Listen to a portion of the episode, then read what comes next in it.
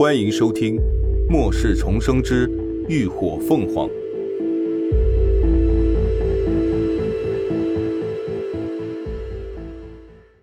第二百三十二集《不夜城》。林鸾不以为然道：“嗯，这里距离不夜城不远，会有人来往也很正常。晚上大家再出去时要尽量小心些，没事儿别惹事儿。”遇到麻烦的也别手软。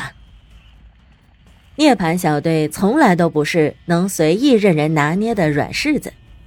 嗯，知道了，老大。李牧点头附和着。一旁的吴一浩又发出了疑问：“那不夜城真的像黎静姐说的那么奢靡混乱吗？”林鸾勾起唇角：“ 这得因人而异了。对有些人来说。”那里是天堂，有些人却觉得身处地狱。等我们去了，你们可以自己体会。不夜城就是他们的下一站。末世前，那里还是一个很有名的度假村，因为地理位置特殊，正好处于各大基地之间，再加上环境优良，早先一些长期外出任务的狩猎队便会选在那里驻留休整。有人的地方就有交易，所以那里很快就形成了一个黑市交易的固定场所。人们会在那里交易食物、武器、高阶诗经，买卖消息。任何你想要得到或者想不到的东西，都可以成为交易物品，甚至包括活人。再后来，来此的人越来越多，有不少人看到了商机。一些娱乐产业也陆续被开发了出来，整个度假村最终被演变成了一座纸醉金迷的不夜城。像这样能够超强吸金的地方，自然让不少基地红眼，谁都想来插一手，分一杯羹。可奈何不夜城的地理位置太过特殊，那些大基地往往能攻得下城，却无法长期守得住，最后。反倒得不偿失，最终那里渐渐成了个三不管地带，也就是最国内唯一一处绝对中立之地。如今这不夜城内被三股势力牢牢把控着，他们彼此之间互不相让，又彼此协作一致对外。而不夜城内有条不成文的规矩，任何人都不得在城内滋事，违者。会被视为公敌。一经发现，闹事者要么被赶出不夜城，要么被群殴致死，要么就是被扔进斗兽场里，来一场血腥的搏斗，以博众取乐。总而言之，都是一条死路。但别以为这样不夜城就会成为那些恶徒的避难所。如果真看对方不顺眼，想要他的命。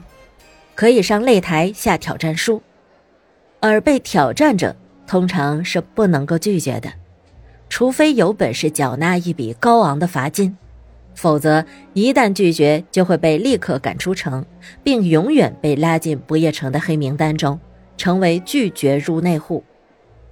所以不夜城内虽然三教九流、五花八门，什么样的人都有，奢靡是肯定的，但其实算不上混乱。只要你有钱、有实力、守规矩，那你就是不夜城的贵客。而林鸾之所以想要去不夜城，就是为了让涅槃小队扬名立万。一个基地的基本是人，如果他们想要建立基地，那就要有吸引人加入的资本。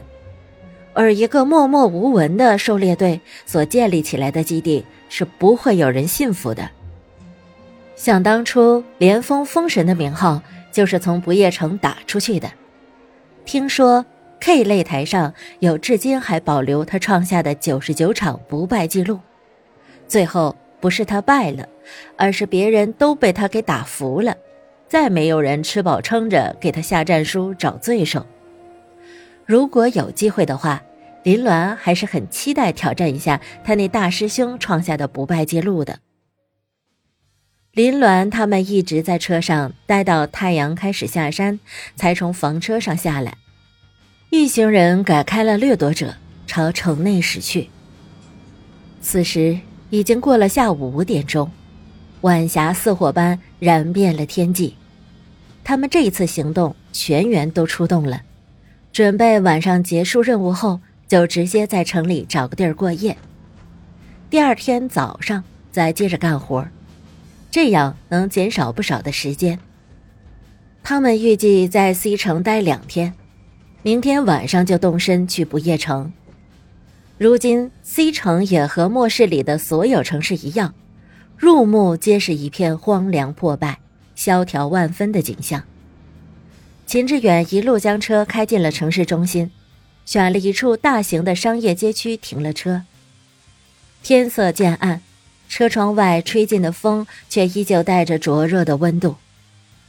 前方有一片人头攒动，皆是一只只衣衫褴褛、面部狰狞的丧尸。此刻，都被汽车发动机的声音所吸引，迈着蹒跚的步伐，朝着他们这方蜂拥而来。都带好通讯器，注意随时保持联系。九点前，所有人再回到这里集合。秦志远嘱咐完，就率先下了车。挥手间，就见两道雷光闪烁的雷龙游窜而出，所过之处，雷霆阵阵，气流奔腾。那些丑陋的身影，全都化作了一具具冒着青烟的人形焦炭。车上其他人也大好头灯，抄起家伙，相继下了车。按照之前的分配，开始三人一行，朝着不同的方向行进。为了彼此间能够更好的配合。他们经常会交叉分队进行狩猎。今天李牧恰好和乐乐、黎静分成了一组，秦志远、吴一浩带着云舒，剩下的栾迪二人组依旧未变。不对，应该是栾迪腾组合。战斗一触即发，大家纷纷挥舞着利器，操控着异能，将那些吃人的怪物全部都无情的击毙砍杀。街道上很快就堆满了一地的尸体。时间就在这般流淌的汗水和飞溅的污秽中悄然而逝。月亮已经高高悬挂上了夜空，约定的集合时间快到了。啊，再干掉这一只，就可以回去了。李靖说话间，挥手击射出数道冰锥，迅速阻挡了一只二级丧尸的进攻。李牧的土墙也随之林立而起，眨眼的功夫就将他死死地困在了原地。紧接着，一柄长刀带着万钧气势凌空劈砍下来，让那只丧尸的脑袋瞬间就搬了家。乐乐摸了把额上的汗，甩了甩有些发酸的手臂，道：“哎呀，走吧，我也快没有力气了。”“走走走，我也饿了。”李牧一边弯下腰，拿起刀，利落地撬开丧尸的脑壳，从一堆黄黄绿绿的脑浆里掏出了一颗粉晶来，一边附和。那吃货的好胃口丝毫没有被眼前的血腥污秽的场景所影响到。乐乐他们对他这种奇葩的食性，早已经从最初的不可思议，再到现在的熟视无睹了。三人开始朝着来时的路线撤退。正当他们堪堪往回走了一半的路程，就在这时，一只巨大的黑影却突然犹如猛兽一般，从街边的二层商铺的房顶上直朝着三人扑了下来。感谢您的收听，下集更精彩。